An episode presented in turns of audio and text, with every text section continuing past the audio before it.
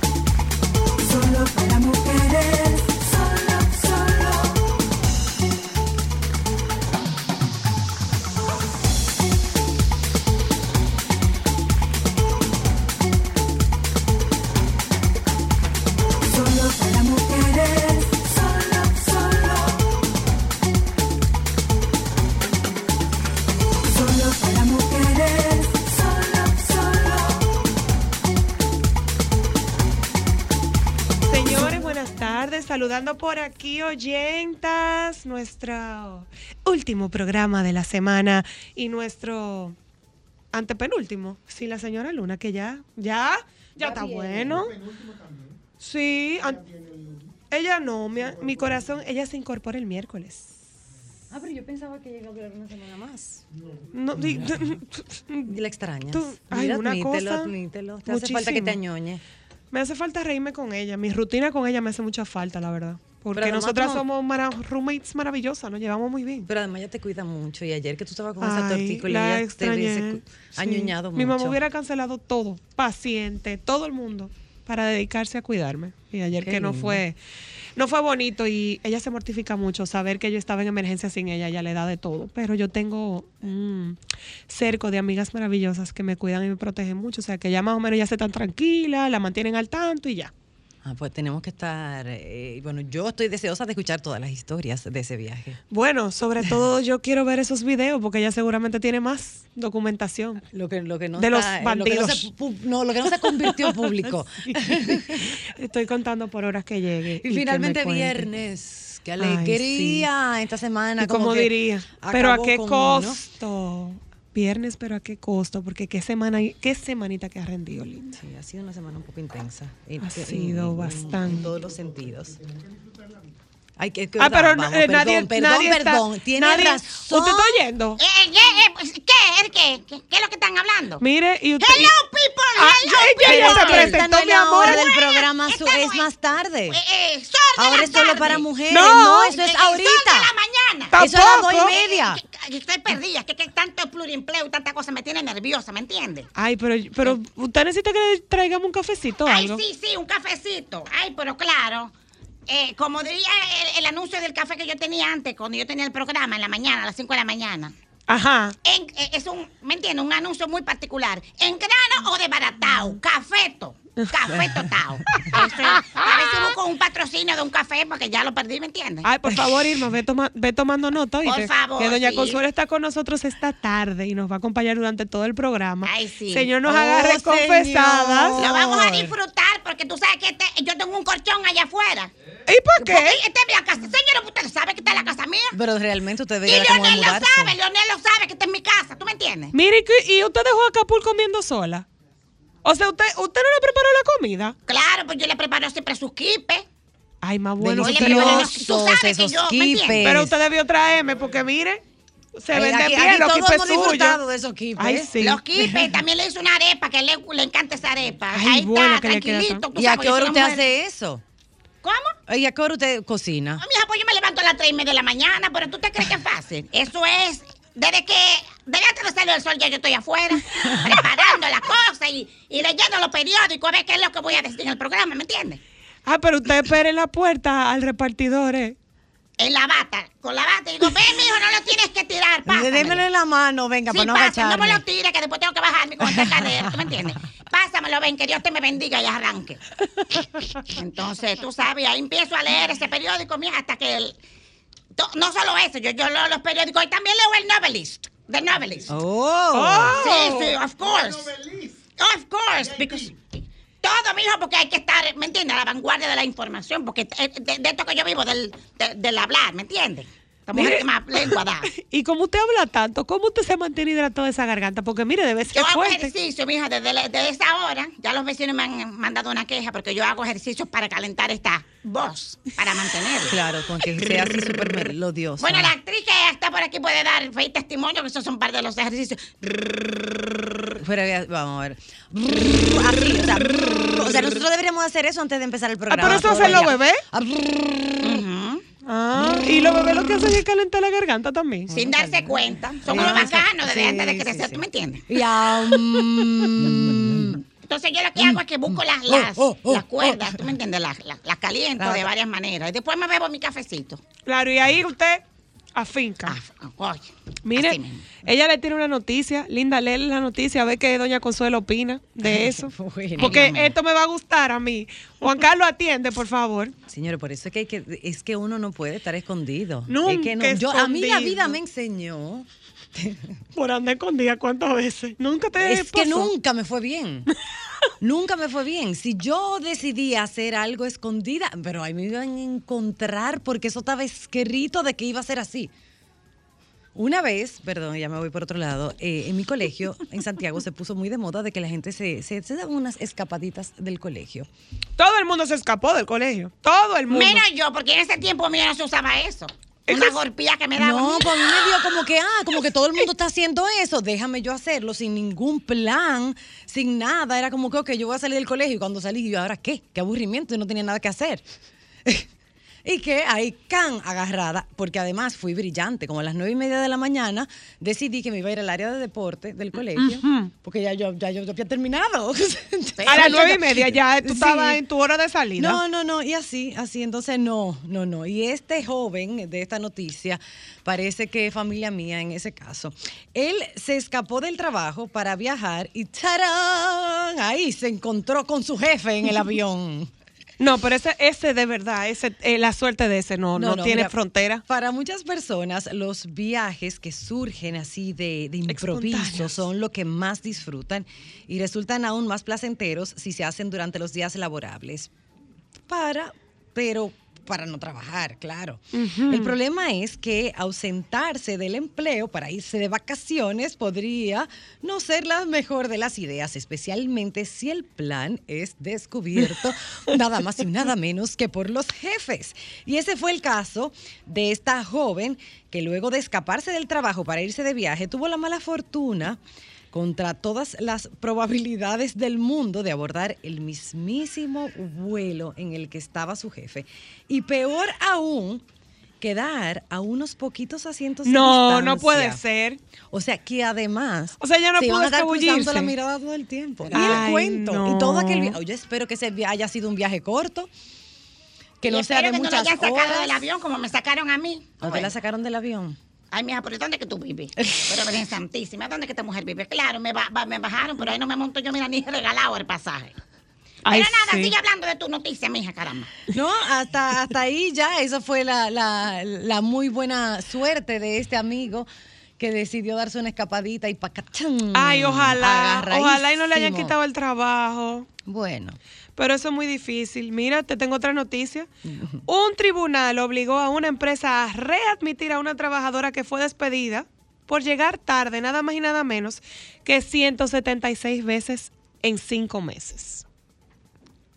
Pero y, ella hay tantos días en está- cinco meses. Eso Déjame mismo me contar, pienso espérate, yo. Cuente, por contar. favor, porque- 176. Sí, en cinco por meses. 30 días. ¿Y cuánto? ¿Y cuánto? por Cinco mujer, meses. Ella fue dos días trabajando. Ella fue dos días trabajando, doña. Consuelo. No, no, no, no, no, no, no. Esas son las cosas que a mí nunca me van a pasar, porque yo me levanto a las seis y media para eso, ¿tú me entiendes? ¿Para qué no? Para no Pa' que faltar. nunca me puntual. No, y la gente se crazy, preocupa. but we don't know. You know, I speak English. Ah, por una Yeah. cosa. Ah, Oh, doña oh, baby. Consuelo.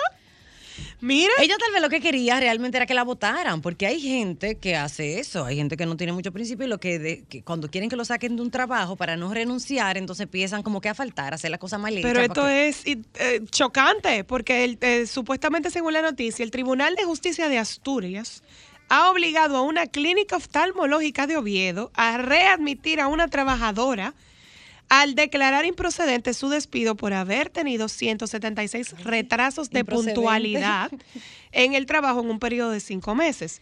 Fue en septiembre del 2021 cuando la empresa le notificó el despido disciplinario. La clínica esgrimía retrasos. Ah, no, espérate, pero que se pasan también. Retraso entre 6 minutos y 26 segundos a su llegada a la jornada matutina y de 8 minutos y un seguto a la vespertina. Ah, no, pero No era que ella estaba faltando al trabajo, es que ella estaba llegando minutos tarde. minutitos. Claro, sin embargo, tras la denuncia de la trabajadora, la sala de lo social del tribunal ha declarado que se trata de un despido desproporcionado ante una respuesta empresarial desmedida, desestimando así el recurso de suplicación interpuesto por la clínica. El motivo para el tribunal ha sido que la empresa inicialmente toleró sus faltas de puntualidad y, sin previa advertencia, requerimiento, comunicación y mucho menos sanción por, alta de puntual, por falta de puntualidad, le entregó la carta de despido. Ya. Qué impuntual. Ah, Si pero para que tú veas, las si está para eso. No, si fuera para aquí, no, pues la cantidad de excusas que hay para llegar tarde a un trabajo aquí son muchas. Y sobre todo si usted trabaja en el área pública, ¿me entiende? Ahí no, usted puede llegar hasta un día tarde, no hay ningún problema. ¿Y por qué, doña Porque así somos los, los digo, los dominicanos. ¿tú me ¡Ay, entiendes? doña Consuelo! Nosotros somos así, ¿me entiendes? Que no nos gusta respetar las, le- las leyes, las normas, las buenas conductas. Porque no son siete minutos. No, ¿y media hora, son? una hora, cuatro horas. ¿Y para qué? Para estar en, en el cosa, en el, en el WhatsApp, en la cosa, en en el celular, ¿tú me entiendes? No, y entonces para colmo, ¿usted sabe qué pasa? Llegan tarde y dejan todas las cosas, se paran a buscar el café, después de dejar la cartera, el Ah, coso, y se sientan 10 horas en la cocina y después... Pero tú lo has hecho, porque tú lo estás diciendo como que Claro que yo lo he hecho. Ay, Claro, Santísima. todo el mundo lo ha hecho. Todo, yo lo he hecho. Everybody, todito. Claro, a tu usted. Eh, Piense a ver, piense, mire. Sí, sí. Cuando antes, tú ves, cuando yo... Cuando era Cuando usted era maestra. Cuando yo era maestra. Y eso fue hace... Pero por Le- qué le- están eso? diciendo que usted está mayor, ¿eh? because. ¿Por qué me hace- ¿Usted como- se deja que le digan eso? Como que yo tengo la edad que- de Fefita. Una cosa que Fefita me lleva cuatro meses a mí. Oye, mucho cuidado. Ay, Jovita, tú estás yendo. Yo vista, ponme la imagen ahí. I love you, Jovita, I love you. De, de lo mío, de Cora. Me ha Ay, mira, hasta tos me ha dado. Señores, que nosotros dijimos que Dios nos agarre confesado porque Doña Consuelo nos va a estar acompañando en el día de hoy durante todo el programa. Bueno. Y vamos a presentarles nuestro contenido. Hoy, como todos los viernes, conversamos con el baby desde la ciudad de Santiago, Francisco. Y tenemos la visita de Ann Satin y Sheila Jones que van a presentarnos su temporada de microteatro. Y para cerrar, vamos a hablar de algo que personalmente para mí es sumamente importante. Eh, se llama alimentación intuitiva. ¿Cómo aprender a uno darse el permiso de comer lo que quiere el cuerpo ese Ay, yo me he hecho eso toda mi vida. Bueno, toda mi vida. pero ¿tú sabes cuál es la diferencia? ¿Lo haces con o sin remordimiento? Ah, no, Eh, obvio, eso viene en combo. Ah, La alimentación intuitiva que vamos a estar hablando con la licenciada María Paola es cómo tú perdonar, escuchar y no tener remordimiento con lo que tú decidas comer ese día. Eso es muy importante. Así que ya ustedes saben, vamos un momentito a publicidad y cuando regresemos, ya el baby estará por aquí.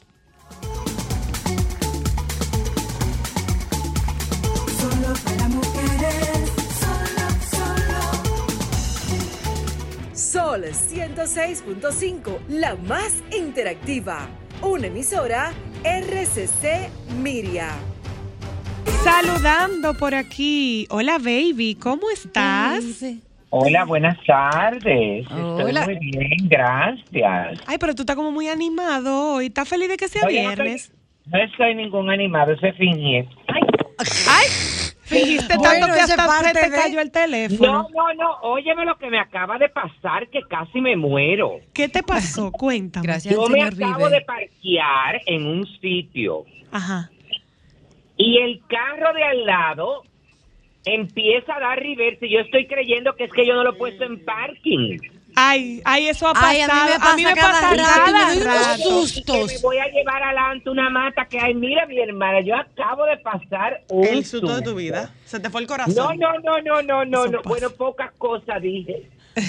No, Ay, gracias a Dios te me diste. Mira, nosotros Eso tenemos una invitada sí. en la tarde de hoy que nos Ay, está acompañando. Escuchando a doña Consuelo con su intensidad. ¿Cómo así? ¿Qué tú quieres decir, Francisco? Francisco, Francisco. ¿Cómo Bueno, tú estás, mi mi amor, amor, mire, mi hijo, mi vida? Usted tiene que entender que usted es sinónimo de intensidad.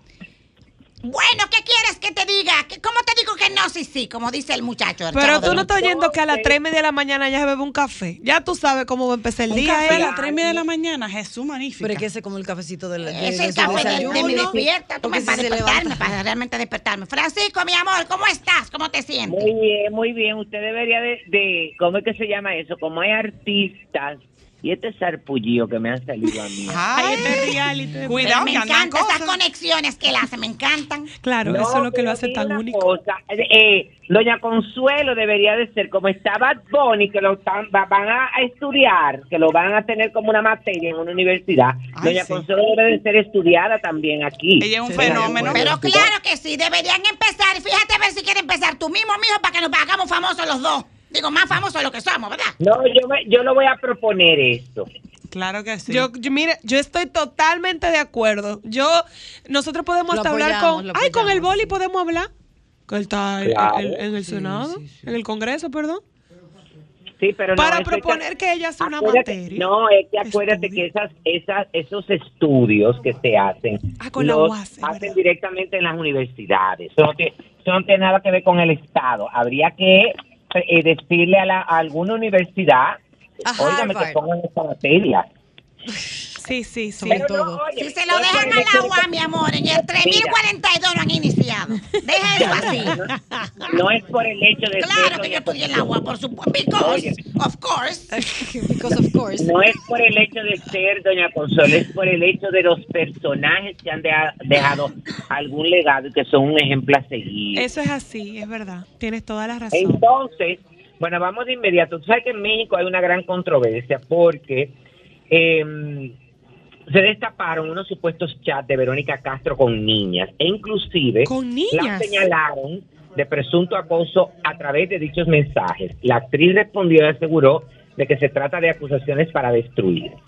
El 3 de octubre, en un programa de televisión que se transmite en, en YouTube, donde le entrevistaron a ella, el programa se llama El Shock. El shock. Eh, bueno, eh, señalaron a Verónica Castro porque supuestan, por, eh, por supuestamente invitar a algunas de sus fans a su casa de Acapulco y de hablar con ellas de temas de índole sexual. Oh. Sin embargo, estas admiradoras serían menores de edad. Debido a la naturaleza de los mensajes que presuntamente habría intercambiado con las niñas, que habrían sido subidos de tono, según palabras de uno de los eh, presentadores de este programa, eh, donde la acusan de presunto acoso. Luego de que surgieron estas acusaciones, la actriz respondió a los presentadores a través de su cuenta de Twitter, negando que esto ocurriera y además señalando que lanzaron esta denuncia contra ella debido a que ellos buscarían llevar un pan amargo a su casa. Mírenlos y grábenlos bien porque son los que se dedican a destruir a todo el mundo por un pago de ya saben quién. Pobres, tener que llevar un pan, un pan amargo a su casa para poder comer. Perdona a los Dios. Eh, aunado a ello, mencionó que una joven que habría compartido la información de los mensajes y videollamadas que mantenía con sus fans estaría recibiendo dinero para hablar mal de ella. No sé quién no sé qué piensan ustedes de lo que dice esta persona, pero parece que también ya le están pagando a Tiara. Se sigue lastimando niñas que eran sus amigas y que tiene la misma eh, perversión que las otras. Tengan cuidado, los demonios se meten en la humedad, se lee en uno de los tweets. Eh, Wow, pero decirles perversas a esas niñas. Ah, de ahí se puede ver que, un- que poco respeto hay. Bueno, Tiara es una joven con la que Verónica Castro ha mantenido contacto desde hace varios años atrás, al menos así se evidenció en los tweets que, intercambi- eh, que intercambiaban. Pero actualmente ya no habla con ella, según lo dio a conocer en su cuenta de Twitter. La fan de Castro aprovechó para también hablar de su versión de lo ocurrido y negó estar recibiendo dinero para lanzar acusaciones. ¿Cuáles son las acusaciones contra Verónica Castro? Bueno, según estos comentaristas, eh, habría comenzado a, platicar con algunas de sus fans a través de mensajes y videollamadas realizadas por la plataforma Zoom. Luego de cierto tiempo de mantener conversaciones con algunas de sus admiradoras, la mm, actriz habría decidido eh, conservar una estrecha relación con solo alguna de ellas. Supuestamente todas eran menores de edad en la época en que se consolidó el grupo, el cual se llamó Las Fantasmas de Verónica. El grupo de fans que al final, durante la pandemia, terminó de elegir Verónica Castro para tener continuidad casi diaria. Se trata de un grupo de niñas que van de 11 a 18 años. 18 años que cumplieron ya estando en este grupo. Lo que sí sabemos es que es algo muy extraño en una persona de 70 años que cumple este mes. No tiene nada que hacer con unas tiene con menores. estas niñas. Sus suposiciones se basan en que la Vero habría mantenido conversaciones de índole sexual con las menores. Sin embargo, los presentadores de este programa no mostraron las pruebas, solo exhibieron algunas capturas de pantalla de la supuesta videollamada que realizan con sus fans. Eh, también ha, sa- ha salido a relucir de que ella abiertamente, por ejemplo, le, le, le- le- les digo que en una de las acusaciones se habla de que ella con las niñas específicamente habló de la parte sexual, del órgano sexual de, eh, ¿cómo es que se llama el Soto de México, el actor? ¿Cuál? Perdón. El sol de ac- Gabriel Soto. Gabriel Soto. Ajá. ¿Cuál es? que se rumora que es una persona que eh, está muy bien costa Bien dotado. por ahí. Ajá, eso mismo. Entonces se dice Doña que Consuelo, ella- pues usted está muy informada. Yo, oh, pero mija, yo no te digo que me, que me lo leo todito, los periódicos. Y lo ve todo muy bien, ¿eh? Sí, muy Ajá, bien. entonces esto, bueno, por ahí eh, la verdad es que está complicado porque mucha gente, bueno, el que conoce a Verónica Castro dice que ella siempre es una gente que se ha sabido manejar muy bien. Es verdad que no ha estado involucrada en ningún escándalo. Es verdad que ella tiene un acercamiento muy directo con las fans, pero lamentándolo mucho ahora cuando tú tienes, porque, bueno, ahora mismo solamente está la acusación de esta muchacha ahí. Porque Sí. nosotros lo que están es especulando, es decir, eso es demandable porque ellos no han mostrado pruebas. Pero también Ellos me se comenta, me comenta Juan Carlos, eh, Francisco, que en un momento hubo también una situación entre ella y, y- y Yolanda Andrade, Ellas no eran de qué pareja. porque Pero supuestamente es- no, eran pareja, ¿eso es bueno, correcto? pero eso- bueno, pero eso fue por otra situación. Yo escuché ese tema, pero no. Y ella, ella- Yolanda Andrade habló de que ella estaba joven cuando empezó una relación con ella. Sí, si sí, mal no sea, 20 recuerdo. años de- a lo que me refiero sí. con esta, con esto que te estoy diciendo es que sí, sí hay una supuesta evidencia de que él, de que ella sí tiene una atracción hacia el sexo femenino. O sea, pero una cosa está es que tú delicada. tengas atra- Mira, una cosa es que tú tengas atracción hacia un sexo y otra cosa es que tú seas un abusador de menores.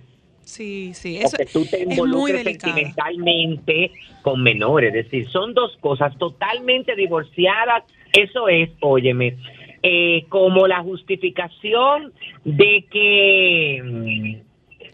Bueno, iba a poner un ejemplo, pero déjame soltar eso. que No, no, no, yo entiendo perfectás lo que tú estás diciendo. O sea, lo, tú que no tú estás diciendo es que independientemente de tu orientación, no significa que tú mira, agredas a un claro, menor. Pero no se puede mezclar, hay que saber diferenciar, porque el hecho de que una persona sea homosexual no significa que le encanten las citas a través de internet y en Totalmente, páginas. así, totalmente. Entonces la gente quiere mezclar la magnesia con lo otro y no puede ser. Pues ella podrá tener su preferencia sexual con adultos, Sí. pero inculparla, óyeme, y, y, y estarla involucrando en una situación con menores, eso hay No, y si una va a persona que la conoce, Francisco, como Yolanda Andrade, que, que, supuestamente tuvo una relación, y en el momento en el que es cuestionada al respecto, dice que no, que si Jorge Carvajal dijo eso es porque tiene que tener pruebas suficientes, o sea que no desmintió en lo absoluto. Eso es lo que lo hace más peligroso y eso es lo preocupante de esta, de- o sea, de esa acusación.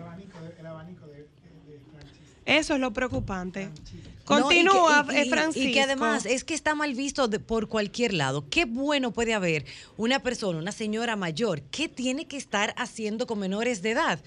Porque tú puedes tener un encuentro con tus, con tus fans en un meet and greet, un día, un momentico, pero de ahí a una relación íntima. No, a a estar tu casa. hablándose y haciéndose zoom. te- o sea, ¿cómo es Ahora eso? te pregunto, ahora también te pregunto yo, ¿qué hacen los padres autorizando a una menor que se junte con un adulto? Sin mi, sin mi presencia. Totalmente. No, ah, sí, ella te invita, claro que sí. mucho de eso con Michael Por Jackson también, tú- que invitaba por donde a- quiera a que su tú lo veas, a a. Por donde quiera que tú lo veas hay una falta. usted Totalmente de acuerdo. Como padre tiene que estar supervisando con quién se junta a sus hijos. Y muchos padres, desde que le hablan que una persona es famosa, porque tenemos más miles de ejemplos ahora mismo con la cuestión de la música underground y el género urbano y todo ese tipo de cosas, de la cantidad de menores que están involucradas ahí porque quieren conocer a estos artistas y porque quieren ser famosas. A veces tal vez son los así. padres que quieren conocer y estar cerca de esos artistas, porque realmente ella como que no es para menores. Yo lo que creo, óyeme, es que cuando pasan, mira, yo siempre he estado a favor de que cuando hay una situación con un menor, no solamente se castigue a la persona, óyeme, que cometió el delito con el menor, sino a los padres de ese menor. Sí, sí, Hay que totalmente. investigarlo y saber por qué esa persona anda así y por qué se vio tan expuesto. Sí, eh, eh, es algo, es algo sumamente delicado porque volvemos al punto que siempre hemos hablado, Francisco. Un menor que su ídolo la invite a ser parte de su vida, a conocer su vida, no puede, no tiene la capacidad en ese momento quizás de entender el riesgo al cual se está sometiendo.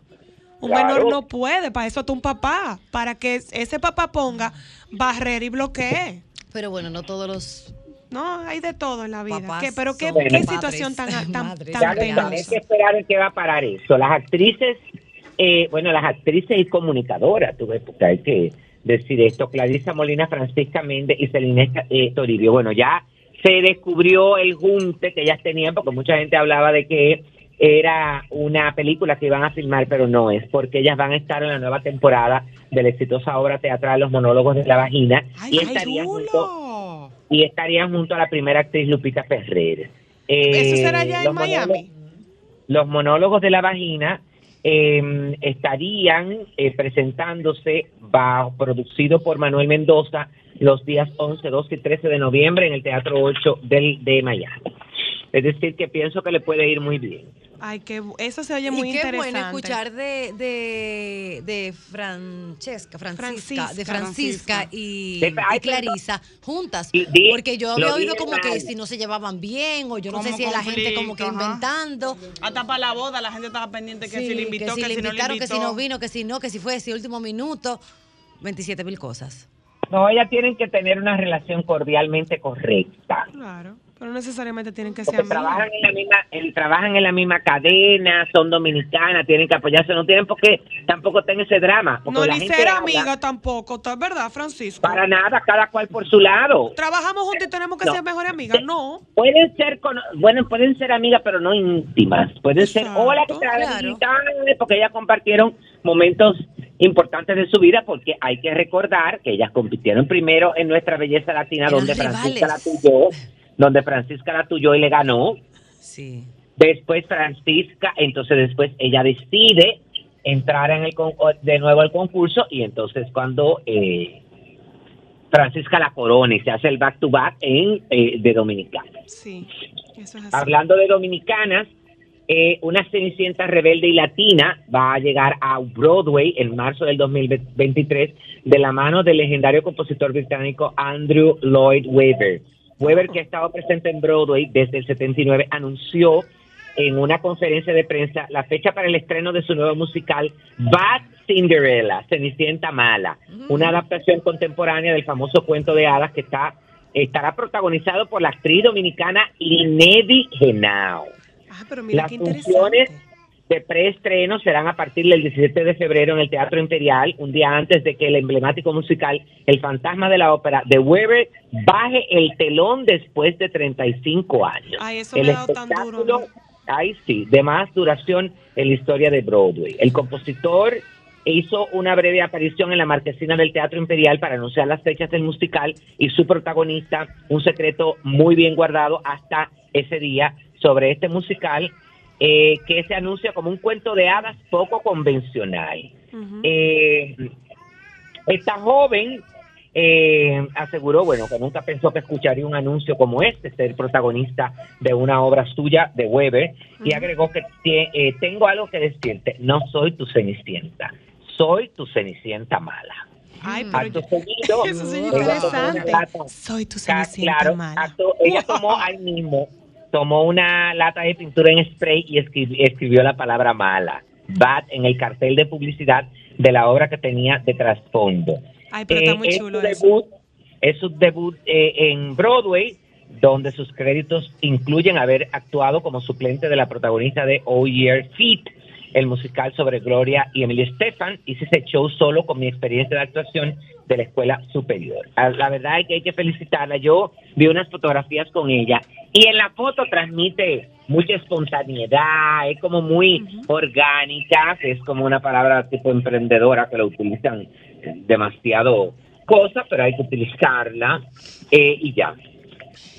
Mm, muy bien, muy bien. Entonces, Francisco, Se y- eligió la nueva, ¿qué? Pero Es- ¿sabes qué? Estoy buscando una imagen de, de- de la actriz y, y tiene cara de, de más de como de protagonista buena, de como muy dulce. Eso, eso te iba a decir, de Francisco, que lo que me llama la atención es que me encantaría, me encantaría verla, porque tú, tú ves la- las fotos de, de ella y se ve como tan inocente y tan, Sí, tan, tan dulce. diferente al rol que va a ser, que sería muy interesante Ver verla, ¿eh? cómo se desdobla. Parece mala. Claro. Sigue, Francisco, perdón. Entonces, no, no, no, estoy escuchándola. Eh, bueno, en la se veía, pero no, bueno, se veía venir esto eh, con relación a, al- a la nueva Miss USA, que fue la candidata de Texas, eh, Roboni Gabriel, que fue la que ganó en la gala final en la que se realizó en la ciudad de Reno, en Nevada. Ella tiene 28 años, es diseñadora de moda, modelo y tiene ascendencia filipina por su madre. Eh, ella será la anfitriona de la edición 71 de Miss Universo que se celebrará en enero del 2023 en New Orleans, Luisiana. Tú sabes que cuando yo la vi a ella, me dio la misma sensación que cuando ganó Olivia Culpo mi Miss eh, USA. Pero esta es la que es como indecita con los ojos claros. Sí, yo Sí, cuando vi a Olivia. Culpo me dio, me transmitió la energía de que ella iba a ser la próxima Miss Universo y me da todos los números con esta muchacha también. Ah, la verdad mira. es que, óyeme, una mujer con 28 años está muy clara en lo que quiere en la vida. Ya lo y esta sabe. muchacha, óyeme, cuando le tocaba las rondas de preguntas, mi amor, suapiaba el piso con la demás. Porque te sabía muy bien, sabe Claro, muy bien. que, óyeme, ella sabe lo que, lo que es. Esta, ella es la mm, décima vez, es la, eh, candidata, la, la, la candidata número 10 de Texas que gana Miss USA. La primera vez fue en el 77 y se repitió la historia. Oye, Miss USA ganó desde el 85 hasta el 89 eran de Texas. Luego ganó en el 95, en el 2001 y en el 2008. Pero hasta ahora la única eh, Miss USA que ha ganado el Miss Universo fue Chelsea Smith, que lamentándolo mucho Sí. falleció. Ay, Eh. Morgan Romano de Carolina del Norte ocupó la puesta de primera finalista. Natalie Pie- Piper de Nebraska quedó segunda finalista. Y Sir Cuora Carol de Ohio fue tercera finalista. Habían participando, tengo entendido, que tres muchachas de ascendencia dominicana. Pero, eh, lamentándolo mucho, no pasaron en los cortes. Ay, qué pena. Pero la verdad es que los concursos están en decadencia, mi amor. O sea, Eso es lo que parecía. Era una, Mira, preliminar, demasiado, Francisco. era una preliminar de un concurso de belleza. Pero Demasiado, la verdad. Es Francisco. que yo se lo digo, y ellos quieren tratar de, con estas nuevas reglas, como de reinventarlo. Yo creo que no. Eh, es que yo creo que la fórmula había que devolverse hacia atrás Sí. y volver a tener como ese concurso de mi universo con las reinas que eran, eh, que parecían como unas muñequitas. Una... Yo creo que eso les pudo haber, les puede aportar más, eh, les puede aportar más para volver de nuevo a tener el rating. Es mi que al opinión particular. final, al final, Francisco, tenemos que entender que es lo que nosotros siempre hemos comentado y tú has sido muy reiterativo, que ese concurso es para eso. Ese no es el prototipo ni el estándar No. de belleza. Ese concurso está diseñado para eso. Y ellos han intentado con esta niña, con la de la India. eh, No ha habido forma. que- no, no, no, que ellos están intentando que la cosa de la menstruación y que sé yo, que, que no se fíen tanto en la parte física. Que por cierto, hablando de Eh, parte física, tú puedes tener, óyeme, todo el peso del mundo, tú puedes, óyeme, tú puedes ser como sea. eh, y tú no tienes por qué ver- verte mal. Esta muchacha tiene que buscarle un estilista. Sí, la verdad que ella, Óyeme, ella no ha tenido... fea y más mal puesta, es decir, y no es porque esté gorda. En el Miss USA ella No, ha puesto un no vestido con una tela estampada, blanco y plateado o blanco y dorado. Y aquello parecía, bueno, como un bizcocho Ay, ay, de ay, eso ay, de ay. camuflaje, una cosa De horrenda. varios pisos. Sí, la, la, la imagen de, de esta, Mis Universo, no ha sido lo que nosotros conocemos de todas las otras. Y si hay una cosa que destacaba y caracterizaba la Mis Universo era aquella elegancia, glamour. Claro. Y, y lamentablemente ese concurso... Muy aspiracional. Era algo de, de que las niñas veían estas mujeres espectaculares Sí. y, y deseaban ser como ellas. Pero ahora mira, los es concursos una de belleza hermosa, pero no. Bueno, mi amor, ella- ahora son como una especie de comedia. Uno los está viendo para loco porque llega el momento de las preguntas para ver de qué te vas a reír más. Y no puede ser. Sí, sí, ha perdido demasiado, demasiado peso y, y importancia. Es la verdad. total. Es la verdad, Francisco. Es una pena, ¿eh? Ella, ella, ella engañó a la organización. Ay, santísimo, esa es la realidad, por eso que uno no se puede llevar de las redes sociales. Esa es verdad. No, eres una que estoy mirando que me está pasando por el Facebook. Ay, Irreconocible. Francisco. Irreconocible. Déjame ¿Y tirar quién es? dinos quién es, para porque ahora tenerla estoy yo guardada. curiosa. ¿Quién fue? ¿Quién es? Es famosa. No, ¿Es famosa? Una, mi amor, que ya tú sabes. No, no es ella, óyeme, ella, ella se cree famosa. ¡Ay! Ah. ¡Qué ¿Qué peligroso! es Pero lo dilo el nombre, dilo el óyeme, nombre. No solamente se cree famosa, se cree una influencer. Y- y- y- Eso es un dato importante y aquí solo para mujeres queremos la primicia. Eso. Vamos arriba, carajo. No, hombre, yo no le voy a dar fama a ella porque ustedes, cuando yo le diga el nombre, ustedes mismos me van a decir quién es ese, entonces le vamos a dar Ah, pero fama es que es una influencer infame. Pero Dale, entonces, con más cariño, razón, dale, si no nadie la conoce, miedo. cuéntanos, dinos el chisme completo. No, yo no voy a decir ningún chiste. No, está está bien, déjalo ahí, que Oye, pero después se nos entonces, ¿qué fue lo que le pasó? Ella, Después ella- se nos pega. Pero siempre anda con filtro. calor para uno estar buscándose Todo lo publica con filtro. Así mismo. Francisco, ¿y tú tienes más noticias de, de, de nuestros mira, amigos de la Shakira, saber quién era que estaba Shakira ha provocado la reacción de sus seguidores en opinión dividida tras Uf. publicar un corto, pero contundente mensaje que dice no fue culpa tuya. Aparece eh, donde, bueno, to- todos deducimos que este es un trabajo musical que ella va a hacer, eh, que ella va a sacar y tú sabes que este es el momento, mi amor, porque ella está en la candela. Eh, sí. Entonces, Se está manejando bien ella. Bueno, ya ya se se, mm, se- bueno, se está confirmando poco a poco porque eh, eh, según lo que también ella pone, este sería un tema eh, musical eh, y lista para ver al mundo arder. Ya queremos escuchar. No me mates con ese cuchillo de cartón, dame más. Que Dios nos coja confesado. Ella se pega. eh, unas inspiradoras cuando quiere, pero sobre todo cuando le pasa algo en el amor. Todos esos son los mensajes que le mandaron los fans. ¿eh? ¿Qué es Wow. Wow. Muy bien. Y nada, hay que esperar. La verdad es que, óyeme, ella tiene que canalizar todo lo que está pasando de una forma u otra. Y qué mejor que en la música, que es algo que a ella eh, le llena toda su vida, porque la verdad es que siguen saliendo más informaciones, siguen más cosas. Bueno, hay muchos problemas. Mira, Francisco, para el lunes. eh, te voy a poner que hace mucho no te ponía tarea, porque le he estado dando seguimiento, pero quiero ver si tú indagas más. Te voy a- vamos a dejar que pase el fin de profunda. semana, porque Kanye West está por esa boca depotricando que eso no tiene madre para que tú me expliques cuál es el hoy, chisme sí, que hay. Parece que, no, parece que no se está medicando. Bueno, Ah. yo creo que él, él se- está leyendo la, pastilla con la letra al así, revés. Cuando él se pone así, empieza a hablar todos esos disparates, cuando piensa a crear controversia, él se parece mucho a los de aquí, los busca sonido, ¿eh? Ay, y así es la que, salud mental, Francisco. y Es así la es que salud mental que no le estamos prestando atención. baby, así es que tú te vas a despedir de esta tarde. Claro, pero que nosotros somos lo- los reyes de, de- de buscar el sonido. Bye, baby. Nos Ay, juntamos no, el lunes. fin de- Buen fin de.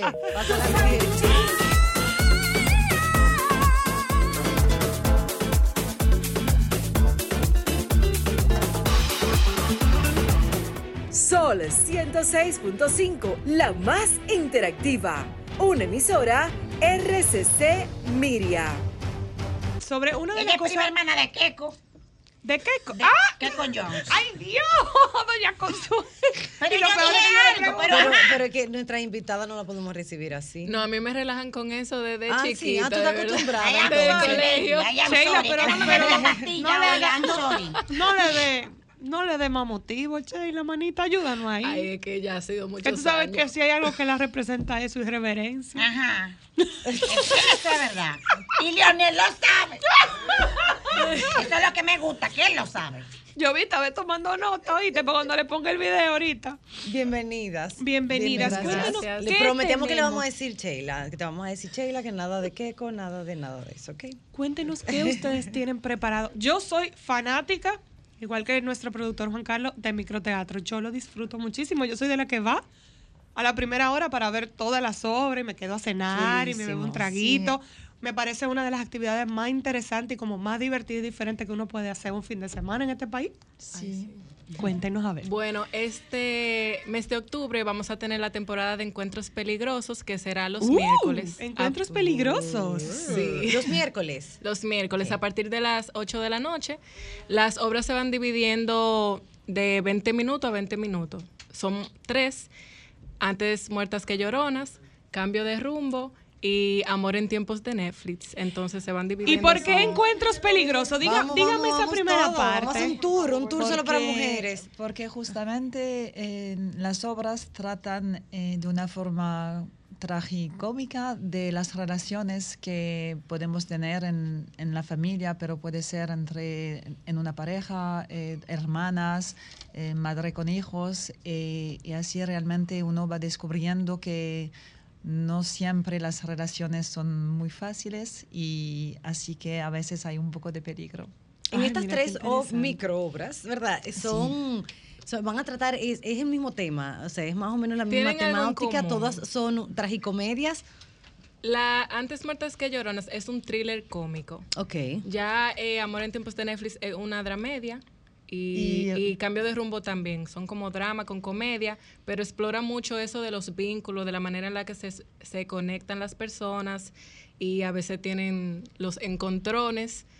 Y por eso entonces el nombre, a pesar de que cada una fueron escritas por personas diferentes, tienen como una línea en común que trata mucho de cómo las personas se relacionan y también las cosas que pueden hacer que tengan roces y cómo se desenvuelve eso y cómo se resoluciona. ¿Son obras cada- nuevas o que no se habían presentado o son adaptaciones? Sí, hay una que Eli Villaman, que es autora y nuestra directora de las tres obras, ella había presentado ya la obra de En el microteatro de Madrid. en el Ok. microteatro de, la- de Madrid. amor. En julio de este mismo año ya hizo el estreno por allá y luego la trajo para acá.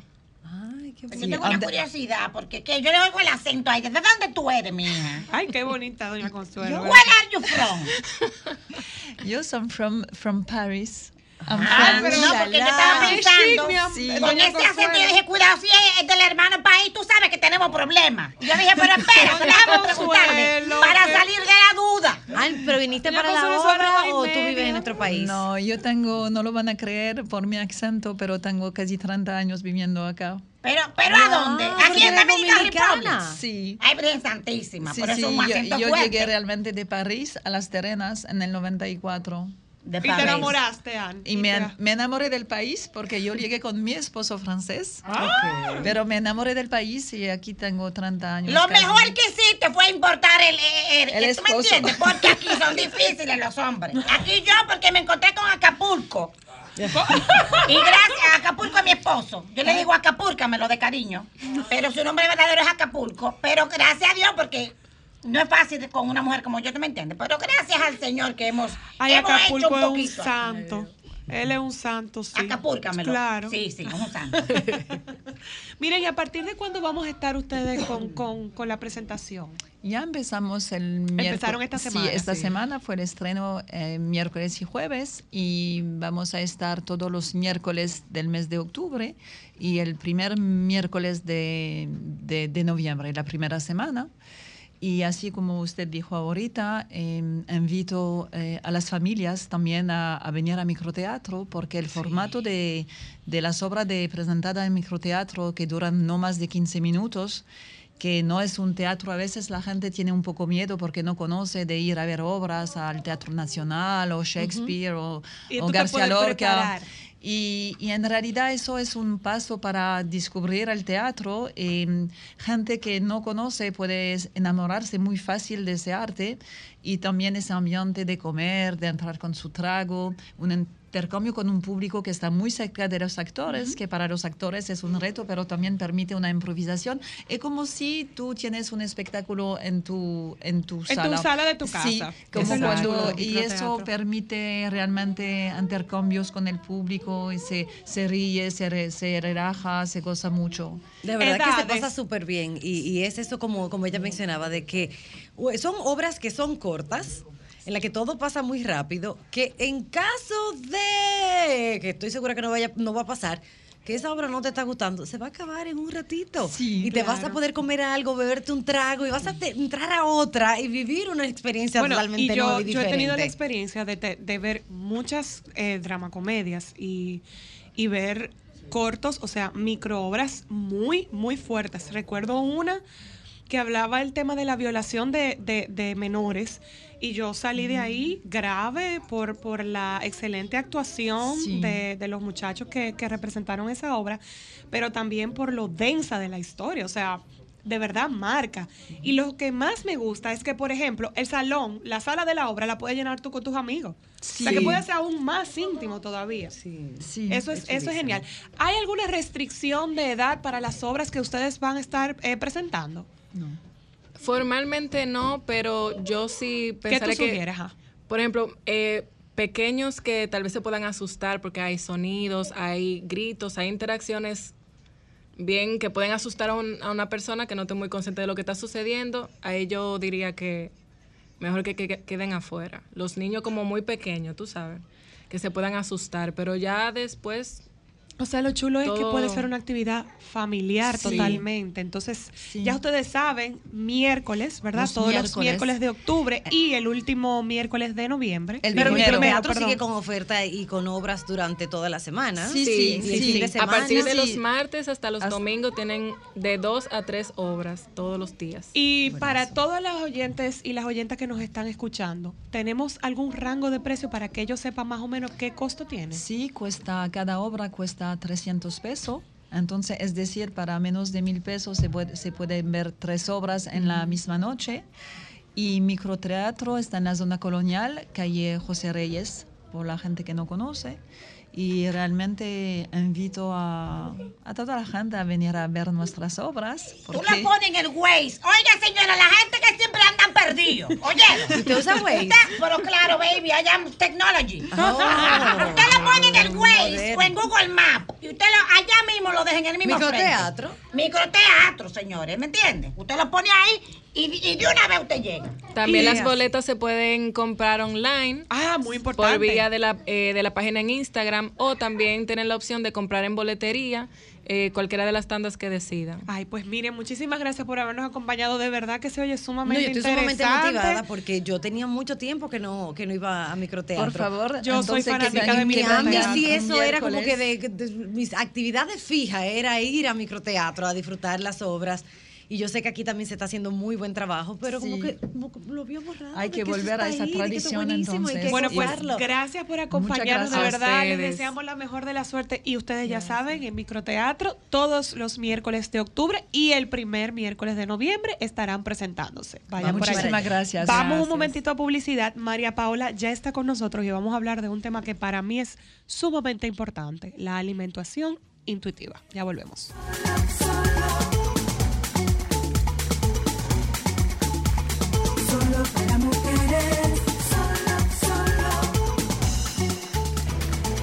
Sol 106.5, la más interactiva. Una emisora RCC Miria.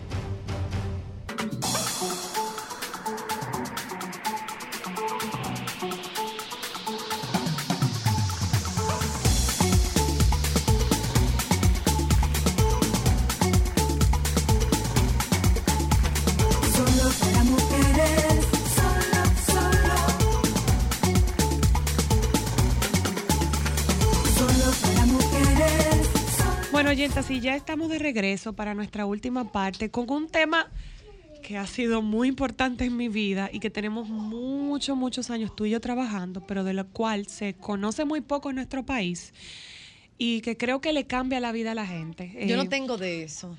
Bueno, en vamos a conocer. Va, pero tú no sabes, porque hay hasta libros de ejercicio para eso y me refiero al tema de la alimentación. Alimentación. Alimentación intuitiva, que en inglés es conocido como mindful eating, ¿verdad? Es lo mismo. Sí, Son diferentes. Hay una que es alimentación intuitiva y hay otra que es alimentación consciente. La que vamos No, a estar la hablando que hoy vamos a hablar es la consciente, esa es la que es que- Ay, la que yo tengo es la inconsciente. sí. Y yo también tengo Y esa, la mayoría, la, la mayoría de las personas andamos en piloto automático, en general en la vida y pues en la alimentación también se manifiesta. Es que María es demasiado rico, es demasiado bueno claro. comer. Vamos a Entonces todo lo bueno esa engorda y la lechuga no me gusta, eso es muy desabrido. Bueno, María Paula, explícanos un poco qué es la alimentación consciente y como lo dice sus siglas en inglés, mindful eating. Sí, eh, viene desde lo que es mindfulness, que habría que explicar primero súper breve qué sería mindfulness para poder entrar entonces en la parte de alimentación consciente. Mindfulness viene a ser estar en atención plena, es poder vivir el momento presente con curiosidad y sin juzgar. Entonces, llevado a la parte de alimentación, viene a ser en todo lo que tenga que ver alrededor de la comida, el poder estar conectados, presentes, conectados con nuestro cuerpo, conectado con el momento de comer y con los alimentos en sí. Entonces, sí nos lleva a estar eh, presente mientras comemos y a poder conectarnos con los sabores, las texturas, el olor. Ah, pero eso sí yo lo hago bien. Ajá. Yo me Sí, pero tú conecto, sabes- pero pues sí disfruto los olores, los Claro, sabores. Lo que pasa es que no tengo eh, freno.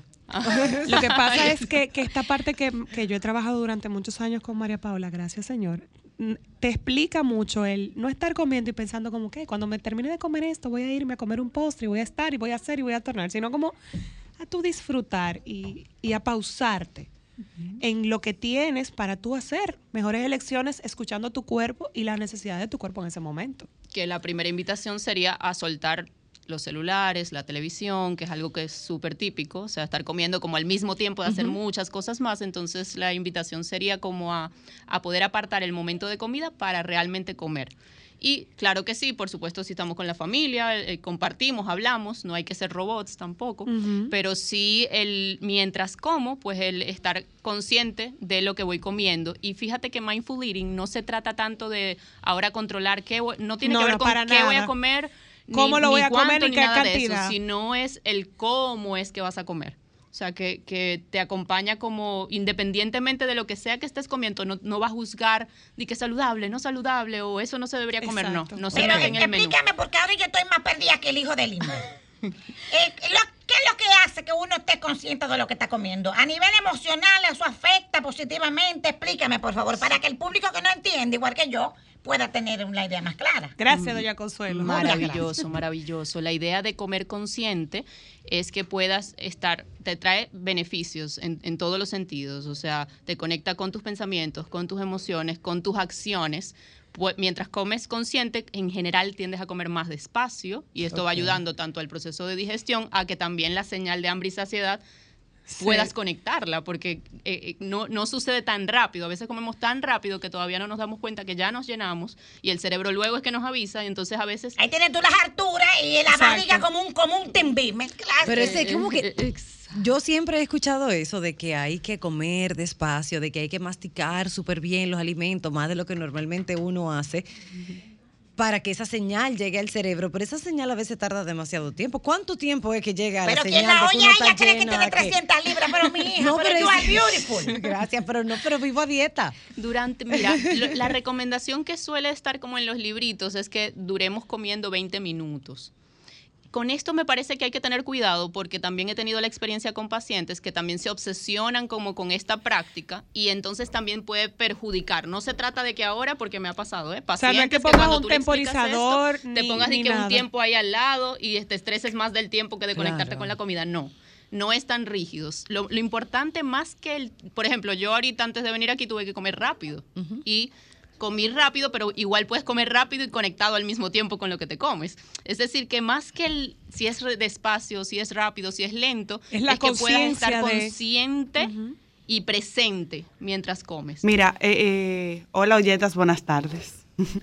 Una de las cosas que yo estoy aprendiendo ahora, precisamente con el tema de la alimentación complementaria con mis hijos, comen- y conocí el Baby Winning, habla precisamente del mindfulness y cómo a través del tiempo nosotros hemos ido perdiendo la capacidad de reconocer las señales de saciedad.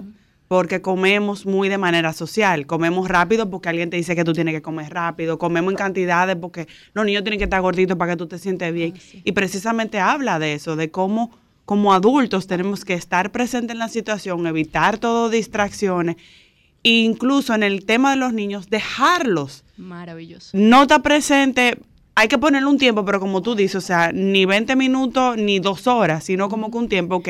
Si un niño ya te dice, o te, tú estás viendo que pierde interés en la comida, ya eso quiere decir que él no quiere comer. Exacto. Y no seguir precisamente eso que dice María Paola, como que eh, socialmente es una presión el tema de la comida. Si tú comes mucho es malo, si comes poco también es malo. Es como que volvió a barajar de nuevo y buscó un balance. Y me encanta que traigas Tenemos el tema llamada de para ti. María Paola. Buenas. Hola. Sí, bueno, yo quiero que ella explique, ella le recomienda a esa persona, por ejemplo, que trabaja en call center, que le dan 30 minutos, que se van 10 subiendo y bajando la escalera, Ajá. qué tipo de comida le recomienda, cómo debe comérsela.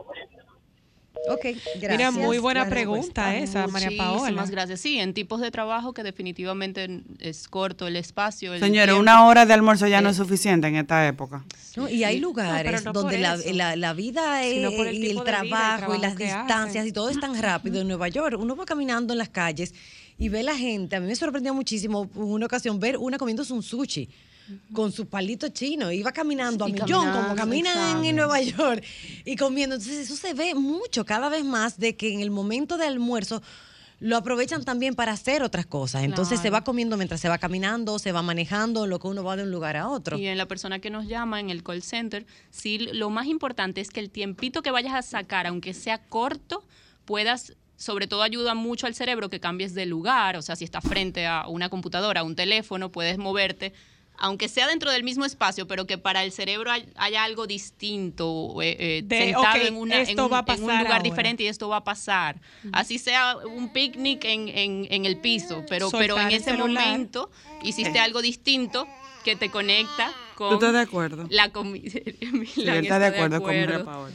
Y más que sea eh, rápido o lento, que salgas a un lugar, sueltes los celulares, los teléfonos, las computadoras y puedas masticar, respirar, saborear, disfrutar esa comida que te vas a comer, que ya eso va a dar paso a que puedas continuar trabajando, que ese es otro. O sea, el hecho de también autocuidarnos y tener ese momentito para nutrirnos, para poder seguir con la energía que necesitamos en el Sobre trabajo. todo esa parte, eh, y quería que nos enfocáramos en ese, en ese pedacito, porque muchas veces el tema de nosotros y la relación con la comida siempre es o castigo o recompensa, pero nunca entendemos que nuestra alimentación básicamente debe ser un autocuidado. Entonces, ¿qué beneficios tiene cuando tú comes con conciencia para tu mente y para tu, y para tu salud? Sí, ahora, antes de contestarte eso, quería amarrar algo que había dicho Ámbar ahorita, porque con el tema de los niños y esto que tú dijiste del tema de castigo-premio, es que de dónde viene esto. O sea, cómo desde pequeñitos a los niños, el adulto que está cuidando, tiende a hacer te o amenazas o castigos, o hasta que no te coma esto no va a pasar tal cosa, o si te comes esto, entonces vas a tener tal Si no te otra. come la comida, no hay helado. O si sacaste buenas notas, te doy un helado. Todo ese tipo de comportamientos va a hacer que como adultos, pues empecemos a asociar también, ay, después de un largo día de trabajo, uy, me voy a dar eh, esa cervecita con esa hamburguesa, con ese, por ejemplo. Sí, uno se premia mucho. Eh, como comida. esa forma de premiarnos con la comida, que es muy humana, pero que sí es verdad que entre las relaciones con los demás, pues tiende a, a Puede perjudicar. aumentarse. Sí, claro. Entonces, el beneficio de, de poder comer consciente, eh, el mindfulness en general.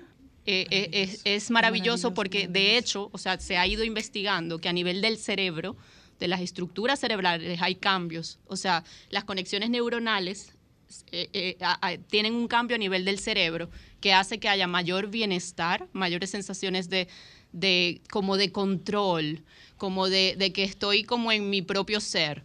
Y esto disminuye niveles en general de, de ansiedad, de depresión, mejora la autoestima, mejora el hecho de las conductas de compulsivas o, o el control de los impulsos. Baja es decir, los que niveles la- de estrés y ansiedad, señores, que eso es una cosa impresionante. Y en la alimentación en particular también lo utilizamos mucho en pacientes que tienen, por ejemplo, trastorno de atracones, que, que tienden a comer, eh, no sé si lo habían escuchado. Pero atracones son los que atracan, los atracadores. Ay, No, Ay, Dios mío.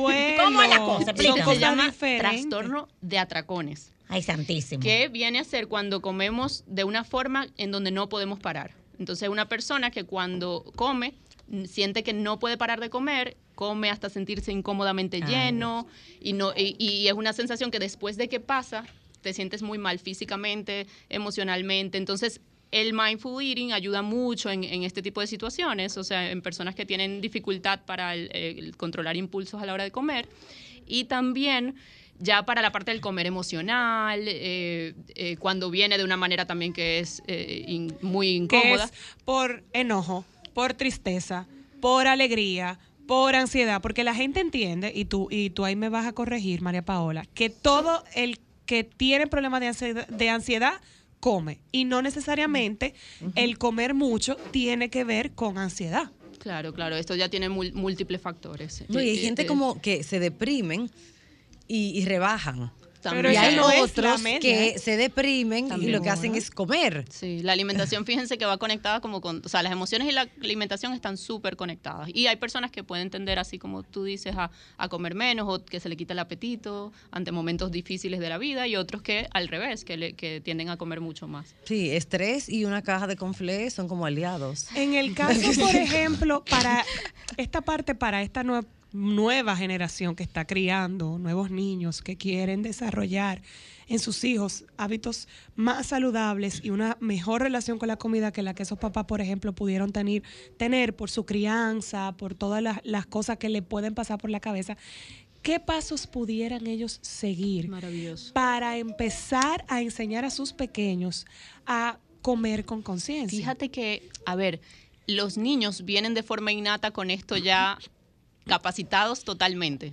Eh, intuitiv- o sea, son comedores intuitivos, son comedores conscientes. Somos los adultos los que interferimos en este proceso que es natural. Entonces, las pautas que a mí me encantan, que, que de hecho funcionan maravilloso, eh, se llama división de las responsabilidades del insider. Y es que cada, tanto los padres como los hijos tienen cada uno unas responsabilidades que hay que cumplir. Los padres son los que se encargan del qué, cuándo y dónde comen los hijos. Es decir, que son los que hacen las compras en casa, los que van a presentar el menú, qué es lo que tú vas a comer. Yo me encargo, no es el niño el que decide, sino que yo me encargo.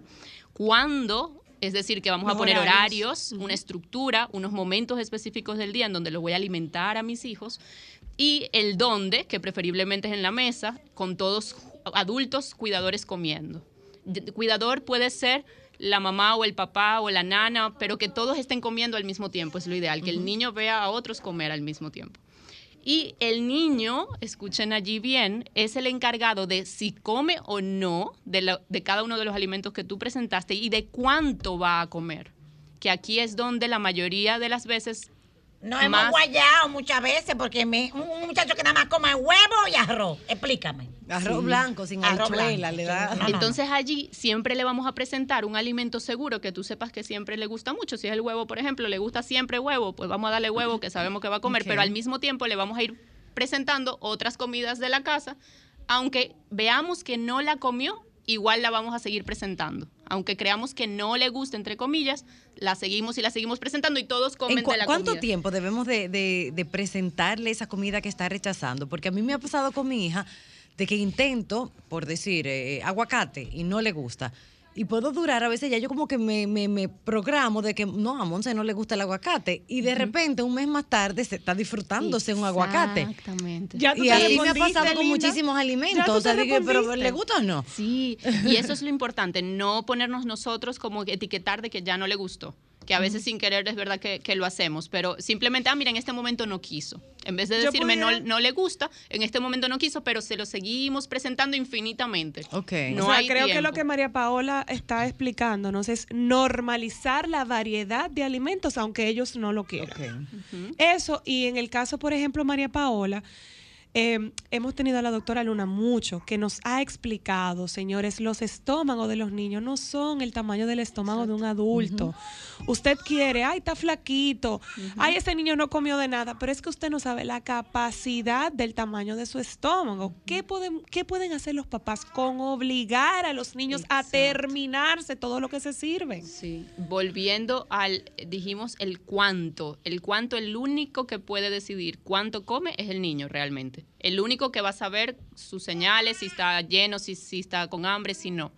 Entonces, eh, ¿qué pasa? Que cuando los padres quieren interferir en esto, porque sienten que está gordito, que está flaquito, que entonces vamos a restringirlo, que hay que darle más, etcétera, hacen una serie de, por ejemplo, obligar a comer, eh, niños que salen corriendo y el papá con la cuchara eh, hasta que no abra la boca no, tú no comes. O una correa, Eh, porque eh, yo usé eso con los míos. Ay, con, la, doña con las tres mías. O la A mí ¿Por no, qué a mí comen no. la comida? Vamos a ver, con la correa en el hombro. Yo, Yo, sí. no me podía parar de la mesa hasta, Hasta que, que yo no terminara de comer. Y a mí me quedó eso, yo digo que, que, que, que me quedó como grabado. Y yo hasta que no tengo mi plato limpio, sin nada de comida, como que no he terminado. A veces yo estoy llena. Y digo, no, yo tengo que dejar como comerme todo lo que tengo en el plato. Entonces Mira, son cosas que uno trae desde chiquito. Mira qué buen ejemplo traes y cómo de adulta te está interfiriendo, o sea, cómo te sigue pasando. Es que todo lo que los padres en general hacen con los niños, eso es futuros adultos adulto. que van a estar. Y la idea es que acompañemos a que ellos se conecten con la comida, que escuchen sus propias señales y que cuando tengan hambre, coman y cuando ya se llenaron, dejen de comer independientemente de que quede comida o no. Yo Que el plato después se puede fregar, ¿eh? No es Sí, uno que lo no hay tiene que limpiar. Y, de que, y los niños de África y todo así. que- Sí, sí, sí, todo La eso. pregunta mía es, ¿qué tan cierto es que, digamos, el cuerpo te avisa qué tú debes comer y qué no? Porque hay un día que tú dices, a mí me encanta el, el picapollo, pero hay un día que tú dices, no, no, no. Yo no voy a Necesito comer una ensalada No puedo hoy. comer picapollo, pero no es que tú no quieres, sino que el cuerpo como que te avisa. ¿Eso es cierto? Sí, eh, ahí ya estás trayendo el término de alimentación intuitiva, que es como nos podemos re- realmente conectar con el cuerpo. Un momento perfecto que uno tiende a comer intuitivamente es cuando nos enfermamos. Sí, o sea, sí, como que viene una enfermedad y tú como que, ay, mira, me apetece más es como que uno sabe como que qué es lo que quiere el cuerpo. Eh, pero es verdad que en el día a día esto se puede interferir en- por múltiples factores, o sea que a veces esa conexión como que tiene, tiene un poquito de Sí, sí. problema, pero, pero está sí- manipulada, está manipulada, sí que no es una necesidad, que este bizcocho de chocolate yo lo quiero, es que mi cuerpo me lo pide, yo lo necesito.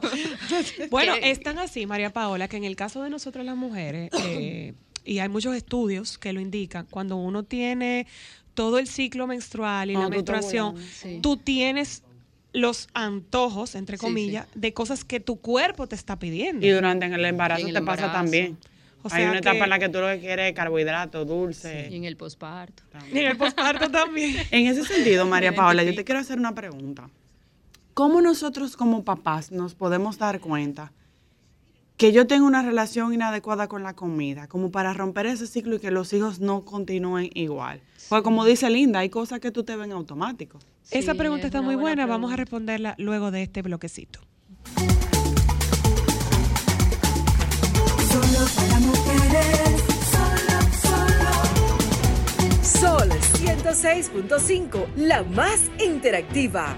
Una emisora RCC Miria.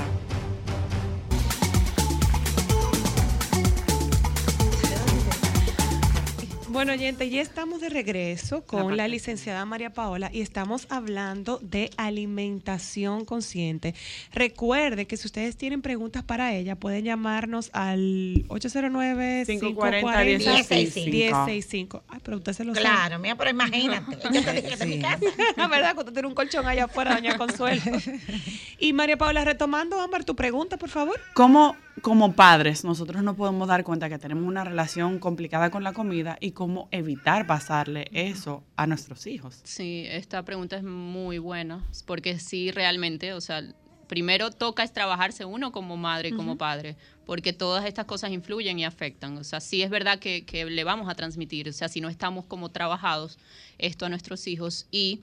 A ver, esto, las situaciones conflictivas con la comida o con el cuerpo pueden darse de diferentes vías. Sin embargo, si es una persona que está como constantemente pensando en comida, más allá de la estructura de hacer el menú de la familia o de las compras, sino que es algo que en tu vida te está como, como que causando utilizar demasiada energía en esto, en que si las calorías de los alimentos, en, en que si esto es saludable o no es saludable y, eso te estresa, en que quizás sea una persona que de repente sí le pase que no, no conecta bien con sus señales de hambre y saciedad y come muchísimo más de lo que su cuerpo quizás realmente le estaba pidiendo y, y sientes que no puedes parar de comer. Em, si tienes dificultades, por ejemplo, con tu imagen corporal, que, que de repente no, no te sientes bien con tu cuerpo y esto te está afectando ya en la vida social, en tu vida de pareja, en tu vida sexual. Em, de repente, wow, es que se puede dar por tantas vías lo- lo- la- eh, como el darse cuenta, ¿no? pero, pero sí, o sea, ahí fue nombrando como situaciones básicas que hay eh, eh, cuando tienes una relación como tormentosa con la comida y con el cuerpo, que sin querer, si, si de repente estás totalmente pendiente también del cuerpo de tu niño, de si está muy flaco, que si está muy gordo y esto te está preocupando mucho y esto está haciendo que empieces a hacer cosas en el momento de comidas, donde el momento de comidas de hecho está siendo muy estresante, donde eh, eh, eh, que esta parte es muy importante, o sea, como el que estoy uniendo ya ahora a otro tema, pero el momento de comer es importante que sea placentero, que te lo disfrutes, que hablemos en familia de temas que sean como cómodos. O sea, dejemos los temas incómodos o conflictivos para otros momentos. Y a del veces es difícil porque ese es el momento en el que se reúne la familia. Entonces salen esos temas que a veces son incómodos y no, Simplemente no hay que siempre es tratar en de paz. evitarlo. Hay que Exacto, y hay que cuidar mucho, o sea, no- en ese momento no es que vas a hablar de las notas del niño, de la niña, o, O de que hay que pagar la luz, o de que llamaron del banco. Eso Eso a puede veces esperar como, después del café. como Suiza, sacar una bandera blanca y aquí todo el mundo es neutro. Tenemos llamadas. Vamos a ver, buenas. Aló. Hola. Buenas tardes, buenas tardes. Buenas tardes. Sí, este, mire, yo tengo una nieta que tiene, va a cumplir nueve años mañana, y ella nada más arroz blanco, eh, pechuga eh, este, mm, frita, eh, eh, plátano maduro frito, ah, no habichuela, no sancocho, en una muchachita que ya usted sabe, entonces nada más estable. O sea, ella tiene sé. 19 años de su vida comiendo Nueve. arroz blanco con... con... Nueve años. Nueve añitos, va a Ah, mañana. susto. Hay una etapa que es una dieta blanca. No. Gracias. Eh, ella, iba a Gracias a ella dijo algo de una tablet. Sí, que se la pasa que lo que le la quiere pasa es en, la tablet, la come arroz blanco, pechuga frita. Sí, aquí y hay que revisar, wow, es un caso que hay que revisar muchas cosas porque es probable que esto tenga ya muchos años pasando y ya tiene nueve años. Entonces, sí es importante que a veces como que como ya hay un menú como preestablecido de los alimentos que come, que no solamente hagamos ese alimento siempre porque eso es lo que le gusta, sino que sí le demos alguno de esos alimentos seguros en su menú, se lo vamos variando, o sea, si está el plátano frito, le damos el plátano frito de almuerzo y el arroz en el- la cena, pero entonces le variamos en los otros grupos de alimentos, que si en la proteína o el, el vegetal, o sea, que siempre estén incluidos otros grupos, aunque no se lo coman. Yo sé que es para los padres a veces un problema porque, concho, le cociné Ay, esto va- y no va se lo comió. El niño va a pasar hambre, Pero no está comiendo. él no se va a morir de hambre. Dinero, mi Él no amor, se que va a no está invirtiendo en eso, que no se los coman. Pero, el favor. pero la idea es que todos en la casa también consuman esos alimentos, que el mismo menú sea para toda Para la familia. Y hay que ver también allí el tema de la tablet. No me quedó muy claro si durante la comida es que la está usando. Allí sería importante poder poner límites y acompañar a la niña a que el momento de comer sea sin ningún tipo de aparato electrónico, ni televisión, ni tablet. O sea que eso también sería una transición. A ver, eh, yo creo que con casos así sí se requiere que mejor se vaya a consulta, o sea, que se Para vaya a, evaluar. a- a- a una consulta terapéutica porque se puede como valorar a ver qué es lo que ha estado pasando allí y qué acciones se pueden empezar a implementar para que funcione. Súper bien. María Paula, comparte por favor con nuestra audiencia tus teléfonos de contacto y tus redes. Si me pueden contactar el, al, en Instagram, alimentando mi vida. Por allí, en mensaje directo, me pueden comentar por el mensaje directo de alimentando mi vida y allí les doy eh, cualquier tipo de contacto. También el 809-732-6979 es un número al que se puede llamar. Señores, gracias por acompañarnos. Ya hemos llegado al final de otra semana y de nuestro programa, Doña Consuelo.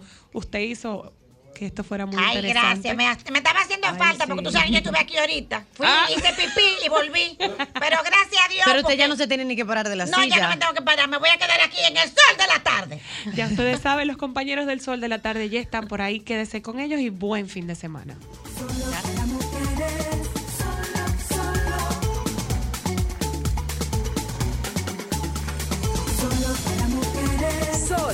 106.5, la más interactiva. Una emisora RCC Miria.